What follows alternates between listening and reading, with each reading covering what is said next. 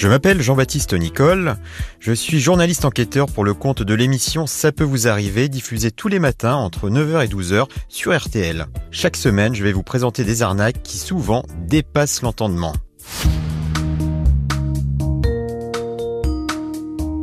Cette fois, nous nous sommes intéressés à un article paru dans le journal francilien 78 Actu. L'hebdomadaire nous raconte qu'un homme s'est tout bonnement fait passer pour Wilfried Mbappé, le père de l'attaquant star de l'équipe de France de football et du Paris Saint-Germain.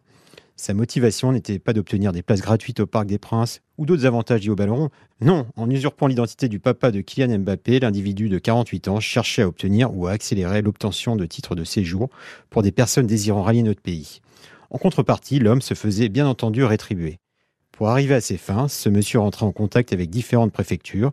Il envoyait notamment des lettres sur lesquelles il faisait figurer l'entête du Paris Saint-Germain et la signature du papa de l'attaquant des Bleus qu'il avait récupéré au préalable. Certaines administrations apparemment se seraient laissées prendre, mais la préfecture des Yvelines, elle, s'est montrée plus vigilante, comme l'explique François De Serre, le rédacteur en chef adjoint de 78 Actu un des agents administratifs qui était en contact déjà avec le vrai Wilfried Mbappé euh, s'est renseigné et a constaté que Wilfried Mbappé n'avait jamais formulé aucune demande au nom du PSG, et qui plus est.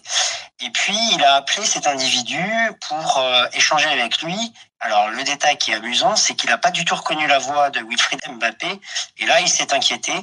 Et il a dit, euh, monsieur, euh, voilà, vous n'êtes pas Wilfried Mbappé, euh, je mets fin euh, immédiatement à notre échange. Et lui-même a alerté les forces de l'ordre. La police s'est ensuite servi du numéro de portable de l'usurpateur pour retrouver sa piste et l'arrêter. Chez lui, les enquêteurs ont découvert 4378 euros en espèces, des documents administratifs et un dossier partiellement complet de deux Algériens en demande de régularisation. Plus troublant, les enquêteurs ont découvert dans son répertoire le numéro d'autres joueurs de football très connus, mais aussi les coordonnées de préfets de personnalités telles que Brigitte Macron ou Jean-François Copé. À l'arrivée, l'accusé a été jugé en comparution immédiate le 9 février 2023 devant le tribunal de Versailles. Il a écopé d'une peine de 10 mois sous bracelet électronique et de 2000 euros d'amende. Voilà, c'était Jean-Baptiste Nicole. Je vous retrouve la semaine prochaine pour vous raconter une nouvelle arnaque.